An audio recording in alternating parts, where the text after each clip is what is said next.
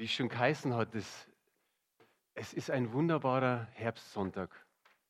Vielleicht der letzte, der so warm ist, aber wir haben ja schon oft auch dann im November oder Dezember wärmere Sonntage gehabt. Ich finde es richtig super. Schon all das, was der Thomas in der Einleitung gesagt hat oder auch die Lobpreisgruppe gesungen hat, das passt so ein Stück weit zu meiner Predigt. Einfach auch nochmal Danke an die Lobpreisgruppe, an Thomas, an die Techniker, an die Begrüßer und alle, die schon Dienst getan haben und die noch Dienst tun, so wie das Kaffeeteam oder das Gebetsteam. Schön, dass wir so zusammenwirken dürfen. Meine Predigt heute Morgen heißt, jetzt erst recht. Jetzt erst recht, wie oft passiert uns das im Alltag, dass wir sowas aussprechen? Da ist uns vielleicht irgendwas nicht geglückt, da versucht uns was aus der Bahn zu werfen und dann sagen wir, jetzt erst recht.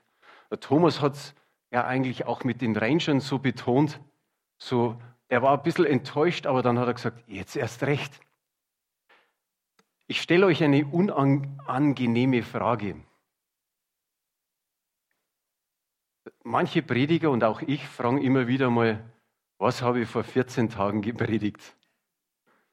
Und viele lachen oder schmunzeln schon. Das mag man eigentlich gar nicht so, die, diese Frage. Weil dann denkt man sich, Mensch, weißt du was, was die letzten 14 Tage alles los war, an was ich alles denken musste. Und jetzt kommst du daher und fragst, was ich vor 14 Tagen oder was der Franz eben, was du vor 14 Tagen gepredigt hast. Ich gebe die Antwort selber, es war Psalm 95. Da wurde gejubelt und gejauchzt, was das Zeug hält. Vielleicht könnt ihr euch erinnern, da war dieser Psalmist, der hat das Volk aufgerufen, das Volk Gottes, kommt, kommt, jubelt und jauchzt dem Herrn. Und ich habe ihn so verglichen und das ist immer noch so für mich da, wie der Einheits- oder wie nennt man den, den Anfeuerer von der Fangemeinde, sage ich jetzt mal von FC Bayern. Der hängt da im Zaun drin und schreit mit dem Megafon und die Fangemeinde feuert die Mannschaft an oder bejubelt sie. Oder er steht da mit, mit der Pauke, bum, bum, bum, bum, bum, bum, bum. Ich weiß gar nicht, ob der Mann von dem Spiel was mitkriegt. Das ist der Anpeitscher, der, der, der kümmert sich mehr um die restlichen tausend Leute, die auf der Seite sind und nicht ums Spiel, sondern er sagt, heizt die Mannschaft an, jubelt ihnen zu. Und heute komme ich zum Psalm 66. Der Psalm 66 ist auch ein besonderer Psalm. Des, man nennt ihn Dankespsalm. Brauchst du noch nicht her da. Tu es noch nicht her. Das ist ein Dankespsalm an den Herrn. Für was? Dass das Volk Israel errettet wurde aber auch, dass es gut weitergeführt worden ist. Und das haben wir jetzt nicht hier im Vers 1, sagt er, die ganze Erde soll den Herrn zujubeln. In der Vorbereitung habe ich mir gedacht, das ist schon ein bisschen vermessen, oder? Das ist doch ein Wunschgedanke. Die ganze Erde. Wer jubelt auf der ganzen Erde ihm zu? Mehr die Christenheit, aber alle anderen, die von Gott nichts wissen wollen, die von Jesus nichts wissen wollen, die jubeln ihm nicht zu. Aber er hat diesen Wunschgedanken, jubelt die ganze Erde, jubelt ihm zu. Und ich finde es gut, dass er das so macht. Mich inspiriert es immer und dann ist mir ein altes Lied eingefallen. Es heißt, füllt die ganze Erde mit Lobpreis, preist den Herrn mit all eurem Sein. Der Feind hört es mit Zittern und Beben, wenn wir alle unseren Vater erheben. Ich bin nicht der beste Sänger, aber jetzt wisst ihr es in etwa. In den nächsten Versen beschreibt er einfach wirklich mit jubelnden Worten, wie Gott ist. Er sagt, lobt, jauchzt, jubelt, sprecht mit ihm, singt zu ihm, tut alles, was irgendwie möglich ist, denn seine Werke sind groß. Und auch sein Name ist groß und seine Macht und seine Allmacht. Er ist der Größte. Meine Mutter, die vor ein paar Monaten gestorben ist, die hat immer gesagt, Gott sei es gelobt, getrommelt und gepfiffen. Das war so ihr Spruch immer wieder. Und das, das finde ich, das passt hier so dazu. Wenn ich vorher gesagt habe, in Vers 95 hat er die, die ganze, sage mal, das ganze Volk ja, ermutigt, kommt, kommt, jubelt ihn zu, dann sagt er hier in Vers 5, haben wir jetzt auch nicht hier dort, tut es ruhig weg, die Verse 10 bis 12. In Vers 5 heißt es einfach, kommt, wieder ein Kommen, aber diesmal kommt und seht. Kommt und staunt. Staunt, was der Herr alles getan hat. Und dann sagt er, er hat uns trockenen Fußes durchs Meer gebracht, durchs Rote Meer. Er hat uns trockenen Fußes durch den Jordan gebracht. Und da soll ihm das Volk zujubeln. Hier geht es mehr um dieses kommt und seht. Wenn ihr euch erinnert, Jesus, als er seine Jünger ausgesucht hat, hat er auch zu dem einen oder anderen gesagt, kommt und seht. Und bei den Jüngern war es tatsächlich so, dass sie kommen durften, sehen durften. Was haben sie gesehen? Sie sahen, dass er das Wort des Lebens ist. Sie sahen den leibhaftigen Gott, sie sahen den Sohn Gottes. Und das war so wunderbar. Und wir, wir dürfen das Gleiche tun. Wir dürfen mit unseren geistlichen Augen Jesus immer wieder sehen. Mir geht es oft so, wenn ich im Lobpreis die Augen zumache, dann sehe ich förmlich Jesus vor mir. Dann singen wir manche Lieder, wo wir sagen, wir stehen vor den Stufen oder auf den Stufen deines Throns. Und dann stelle ich mir das so vor und auf einmal sehe ich, wie Jesus da ist, wie er sich freut, wie wir ihm zujubeln, zujauchzen und ihm anbeten. Ja, wir müssen immer wieder die Augen öffnen und dann kommen wir auch ins Staunen. Ihr wisst, ich wohne hier drin, ich arbeite hier drin, ich verbringe viel Zeit hier drin und so täglich, sage ich mal, gehe ich mindestens fünf bis circa 15 Mal die Treppe rauf und runter. Jetzt wisst ihr, warum ich so schlank bin. warum gehe ich so oft rauf und runter? Manchmal vergesse ich was. Also das kommt dann eben noch dazu und dann werden es bis zu 15 Mal am Tag. Und die Woche, die war herrlich. Ich bin auch wieder öfters rauf und runter gegangen und jedes Mal, wenn ich im Treppenhaus war, da war ein besonderes Licht im Treppenhaus, so hell, ja, warm und gelb. Und wisst ihr, was das war? Das war der Ahornbaum da draußen im Hof. Der hatte massig viele gelbe Blätter. Wenn die Sonne drauf schien, dann hat er das richtig rein reflektiert in das Treppenhaus. Wie ich aus der Wohnung rausgegangen bin, so mittags, habe ich mir gedacht, wow, was, was, was ist da für ein Licht an? Und dann kommst du um die Kurve und du siehst diesen gelben Ahornbaum. Ich glaube, jetzt sind fast keine Blätter mehr drauf. Die letzten Tage sind sie alle runter. Aber das ist was, was unsere Augen erfreut, unser Herz erfreut, wo wir staunen über Gott, dass uns einfach so eine Kleinigkeit schenkt. Was bewirkt unser Staunen? Das hat die Elisabeth vorher gesagt unser Staunen über Gott bewirkt eigentlich Freude. Freude und Begeisterung, wie er ist, wie er immer wieder Dinge bei uns in Ordnung bringt, wo wir sagen, oh, jetzt sind wir total schief gelaufen, aber Gott bringt uns wieder oder unsere ganze Situation wieder in Ordnung. Dann freuen wir uns, wie der Psalmist es geschrieben haben. Dann können wir jubeln und jauchzen. Und so ist es mir die Woche eben gegangen. Im Treppenhaus habe ich immer wieder dieses Lied gesungen, füllt die ganze Erde mit Lobpreis. Und mir ging es gut, zumindest mir ging es gut. Jetzt habe ich euch ein Stück weit mitgenommen, was der Psalmist so in den ersten neun Versen ausgedrückt hat. Und jetzt, jetzt kommen wir eigentlich an den Punkt hin, dass der Psalmist nicht vergessen hat, was eigentlich in der Vergangenheit war. Und das steht in diesen drei Versen. Psalm 66 ab Vers 10. Du, o oh Gott, hast uns geprüft Du hast uns geläutert wie Silber im Schmelzofen. Du hast uns in die Falle laufen lassen und schwere Lasten auf unsere Schultern gelegt. Andere Menschen trampelten auf uns herum. Durch viele Feuerproben mussten wir hindurch. Kommt uns auch irgendwie bekannt vor in unserem Leben. Ich denke, der erste Vers, das ist die Hoffnung für alle Übersetzungen, der wird ziemlich in jeder Übersetzung gleich geschrieben. Du, o oh Gott, hast uns geprüft, du hast uns geläutert wie Silber im Schmelzofen. Silbererz muss erst einmal im Schmelzofen geschmolzen werden, dass das Silber einfach rein ist. Und ich habe gehört, der Schmelzprozess ist eigentlich erst dann beendet, wenn der Schmelzer sein Spiegelbild praktisch im Silber sieht. So sollen wir sein, wie das Silber, das geschmolzen ist im Schmelzofen. Wenn wir uns die Verse 11 und 12 anschauen, was entdecken wir da? Gott lässt einiges zu, oder? Er lässt einiges in unserem Leben zu und eigentlich sowas, was uns gar nicht schmeckt. Das, was wir eigentlich gar nicht haben wollen, da liest man was von in die Falle laufen, dass da eine gewisse Last da ist, dass man durch Feuer und durch Wasser eigentlich gehen muss.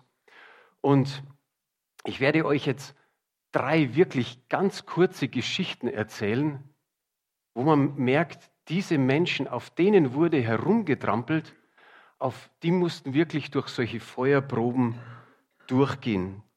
Die erste Geschichte ist von einem jungen Mädchen namens Mandy, die ist vier Jahre alt. Es war gerade die Zeit, wo die Mauer gefallen ist.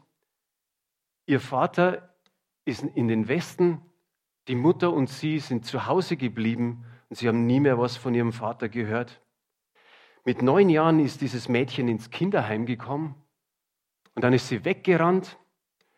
Dann ist sie, hat sie versucht, sich auf der Schla Straße so durchzuschlagen, wie es oft passiert, Alkohol, Drogen und dann ist sie auf den Babystrich gekommen.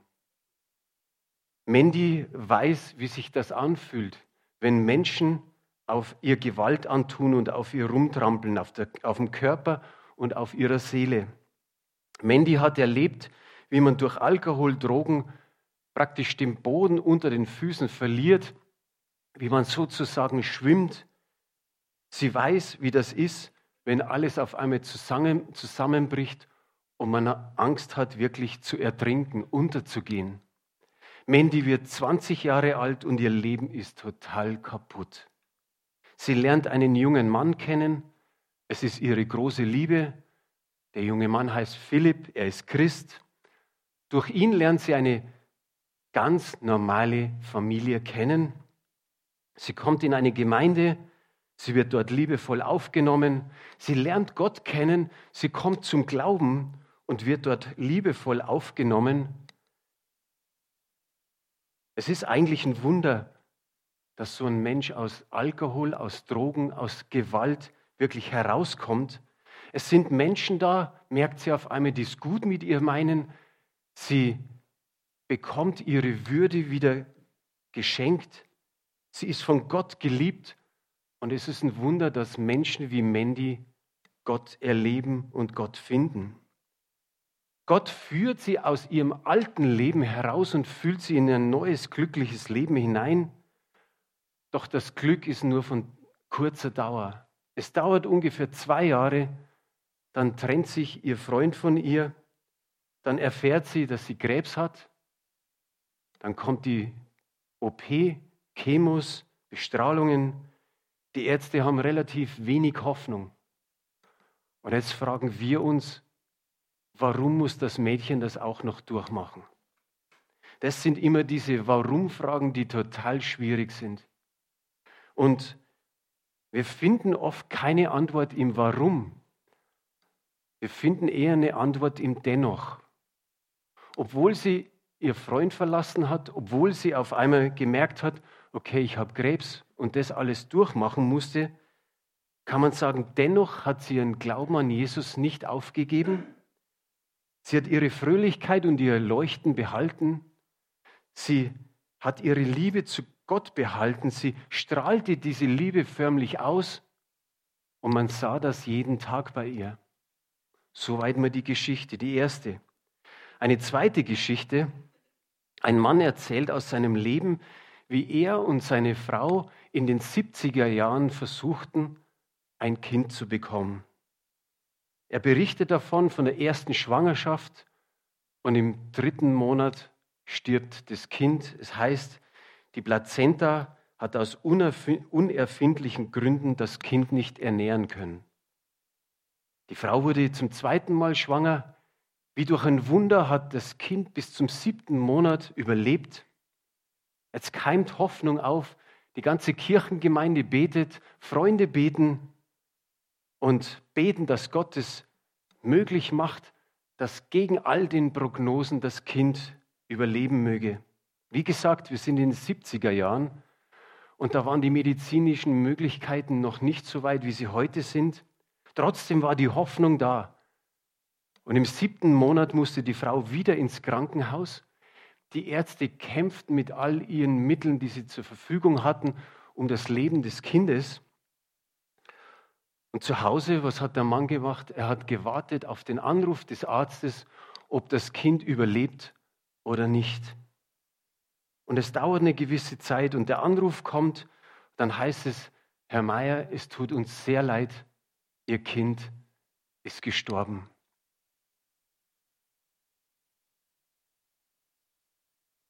Dass wenn man hört, dann sagt man im ersten Moment, da weißt du nichts, was du drauf sagen sollst. Aber die Geschichte ist noch nicht zu Ende. Der Mann sagt, ich habe den Hörer aufgelegt, ich bin auf die Knie gegangen.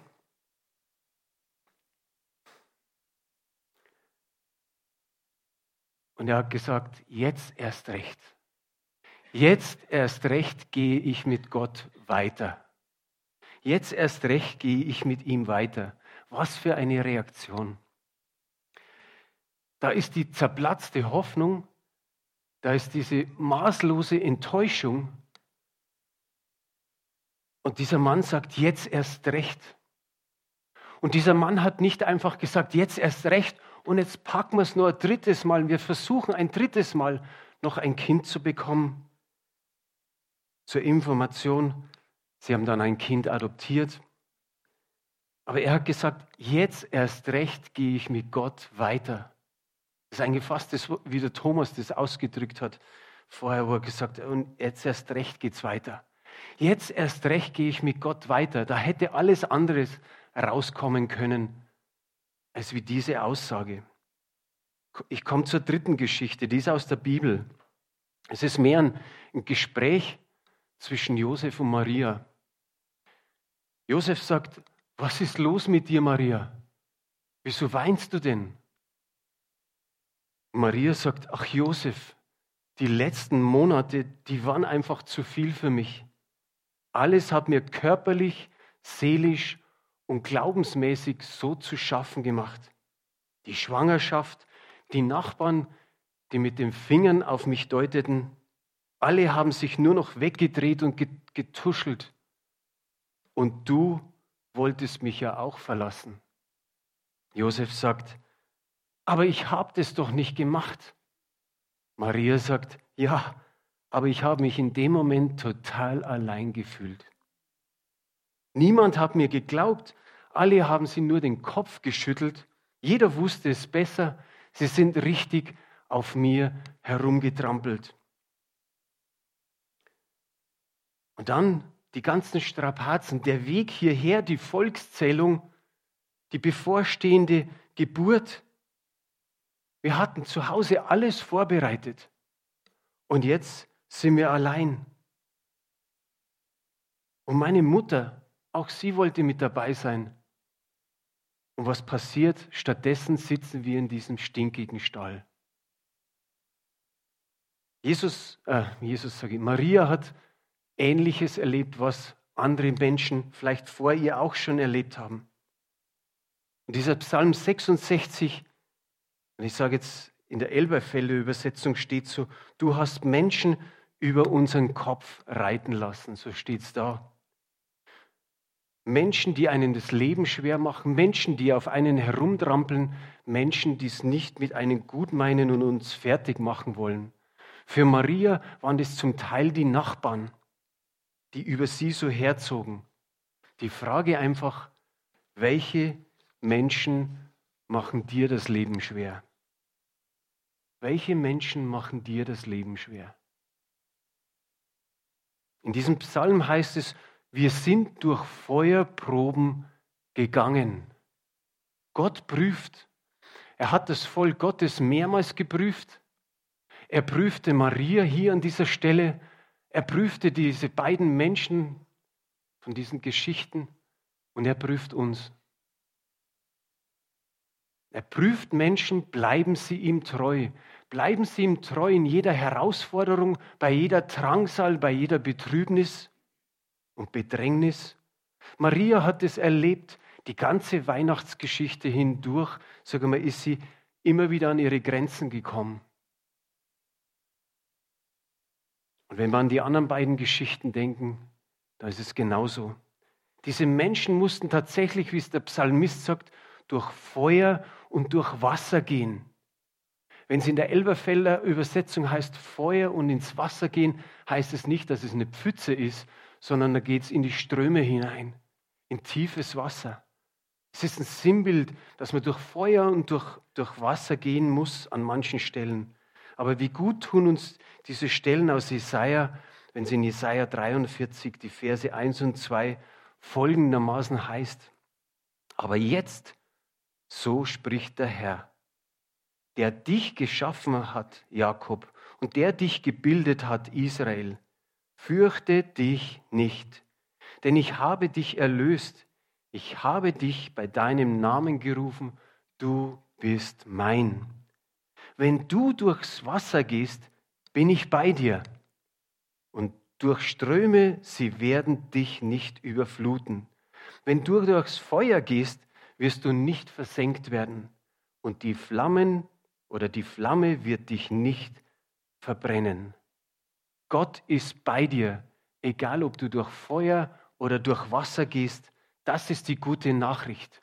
Und es ist das Wunderbare, dass er das klar ausdrückt. Wie ist es bei uns? Stellt dich Gott, stellt er mich auf Probe? Ich glaube, dass wir da so ein leises Oh ja sagen müssen. Es ist so. Welchen Zweck befolgt er damit? Charakterbildung. Manchmal möchte man einfach so sagen, wenn wir es immer wüssten, welchen Zweck er verfolgt damit. Aber es ist so, er, er bezweckt was damit. Er möchte eins, dass wir durchhalten, dass wir standhalten. Er möchte das andere, dass wir treu bleiben. Er möchte, dass wir ihm vertrauen in allen Situationen, egal was auf uns zukommt, egal wie viele Menschen auf uns rumtrampeln oder welche Situation das sich tatsächlich da so, schon wieder auf uns hervorbahnt und dunkle Wolken kommen. Was passiert, wenn wir durchhalten? Dann tritt was in Kraft. Ich habe euch den zwölften Vers von, Jesa äh, von, von Psalm 66 nicht ganz gesagt. Da habe ich euch einen Teil vorenthalten und den dürfen wir jetzt sehen.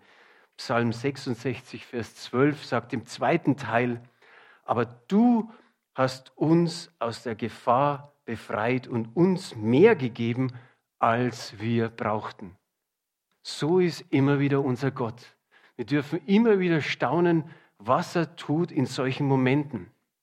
Das ist, wie gesagt, die Hoffnung für alle Übersetzungen. Die drückt es irgendwie schön klar aus. In fast allen, sage ich mal, Übersetzungen, die näher am Urtext dran sind, so wie die Elberfelder Übersetzung oder eben auch Schlachter oder auch die Luther Übersetzung, die sagen was Wunderbares. Da heißt es, du hast uns herausgeführt. Wie schön ist es, aus dem Ganzen, was da an Druck, an Last, an Gefangennahme war, du hast uns herausgeführt nach all dem, was da passiert ist. Du hast uns zu überströmender Erquickung herausgeführt. Du hast uns zum reichen Überfluss herausgeführt. Du hast uns zu, zur Fülle herausgeführt. Und in einer ganz alten Übersetzung heißt es, du hast uns ins Weite geführt. Wie schön ist es, wie stark ist Gott, dass er weiß, er ist mit uns in diesen komischen Situationen, aber er ist derjenige, der uns herausführt und erquickt und erfrischt und uns die Fülle und Überfluss gibt. Dann ist nicht mehr dieses da, dieser, diese Enge, diese, diese Last, wie, wie sie bei den Versen davor gestanden ist, sondern da ist Gott da, der uns beschenkt, der uns weiterführt und der uns tröstet und der uns voll einschenkt. Auf welchen Ort der Freiheit hoffst du? Auf was hoffst du in solchen Situationen? Schaut, uns noch, schaut euch nochmal die Maria an. Okay, das waren schwierige Monate, diese neun Monate. Aber was ist danach passiert? Sie durfte den Sohn Gottes auf die Welt bringen. Welch ein Jubel, welch ein, ein, ein Geschenk, welch eine Gnade. Gott schreibt auch mit dir Geschichte, vielleicht nicht die Weihnachtsgeschichte, aber er schreibt mit dir Geschichte. Und du sollst wissen, dass alle Herausforderungen des Lebens, dass danach es einen Ort gibt, an denen uns Gott so mächtig begegnet und voll einschenkt. Wie wunderbar ist es. Wer in die Weite geführt wird, erlebt diesen besonderen Moment der Gottesnähe. Den Moment, den man manchmal gar nicht beschreiben kann, wo man sagt, das wird was Unvergessliches bleiben in unserem Leben. Momente voller Lob und Dank. In Vers 16 kommt noch mal was vor. Da haben wir wieder dieses kommt. Zuerst Psalm 95 kommt und jubelt und jauchzt. Dann vorher in Vers, Vers 5 kommt und seht und staunt. Und jetzt kommt dieses kommt und hört mir zu, die ihr Gott achtet und ehrt. Ich will euch erzählen, was er für mich getan hat. Wie schön ist es, dass man danach dann so weit kommt, dass man sagt, jetzt, jetzt ist man schon an dem Punkt, er hat mich ins Weite herausgeführt und jetzt darf ich erzählen, was er alles getan hat. So wie wir vor 14 Tagen das von der Ingeborg gehört haben, dieses Zeugnis, oder vorhin von der Sibylle. Diese einfachen Dinge, wo Gott einfach da ist und sagt, ich helfe dir, ich bin bei dir im Feuer, im Wasser, ich stärke dich und du kannst von mir berichten, wie wunderbar das ich bin. Der Psalmist beschreibt, dass er zwar von Gott geprüft ist, dass er dieses Gefangennahme sozusagen, wo es heißt, er geht in die Falle, diese schwere Last trägt, dieses Trampeln der Menschen.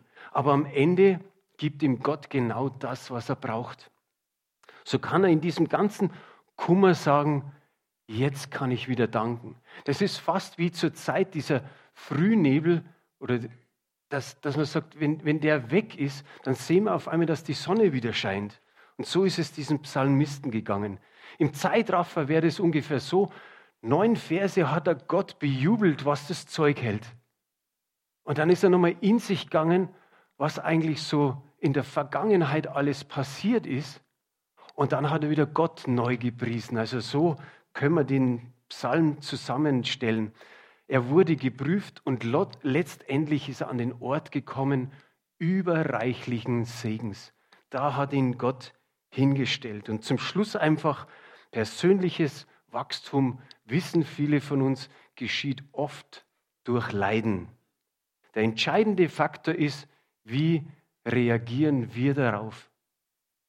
Reagieren wir so darauf, dass wir uns läutern lassen, wie das Silber im Schmelzofen? Reagieren wir so darauf, dass wir ihn suchen und ihn vertrauen? Oder geben wir auf? Es ist Gott, der uns sagt, dass wir ein Stück weit an Trauer, an Schmerz und an Leid auf uns nehmen müssen. Es ist unser Teil, zu akzeptieren und es zu ertragen. Aber die andere Seite ist, Gott sagt einfach, und ich schenke dir die nötige Gnade dazu, für das, was du durchmachst. Wir sind alle nicht Hiob. Der hat Riesenpacken tragen müssen. Aber egal, was auf uns zukommt, jetzt erst recht. Egal, wie schlimm die Zeit jetzt ist, und wir wissen nicht, was erst nächstes Jahr oder übernächstes Jahr sein soll. Aber die, die Zeiten werden vielleicht nicht unbedingt besser. Aber egal wie schlimm das sie sind, dass wir miteinander immer wieder sagen, jetzt erst recht gehe ich weiter mit Gott. Amen. Wollt ihr dem Herrn einmal einen Applaus geben dafür? Was er alles tut in unserem Leben. Und ich habe mir noch ein Lied gewünscht. Das hat natürlich zu Jesaja gepasst. Äh, das könnt ihr euch schon vorstellen, was das dann für ein Lied ist. Und vielleicht stehen wir alle miteinander nochmal auf ich möchte ein, ein Vers mit euch beten. Das ist nämlich der letzte Vers im Psalm 66. Den haben wir hier auch. Da heißt es einfach, gelobt sei Gott, der mein Gebet nicht verwirft, noch seine Güte von mir wendet. Wollen wir das einmal miteinander sagen? Gelobt sei Gott, der mein Gebet nicht verwirft, noch seine Güte von mir wendet. Der Herr möge euch mächtig segnen und jetzt auch noch mit dem Lied in Jesu Namen.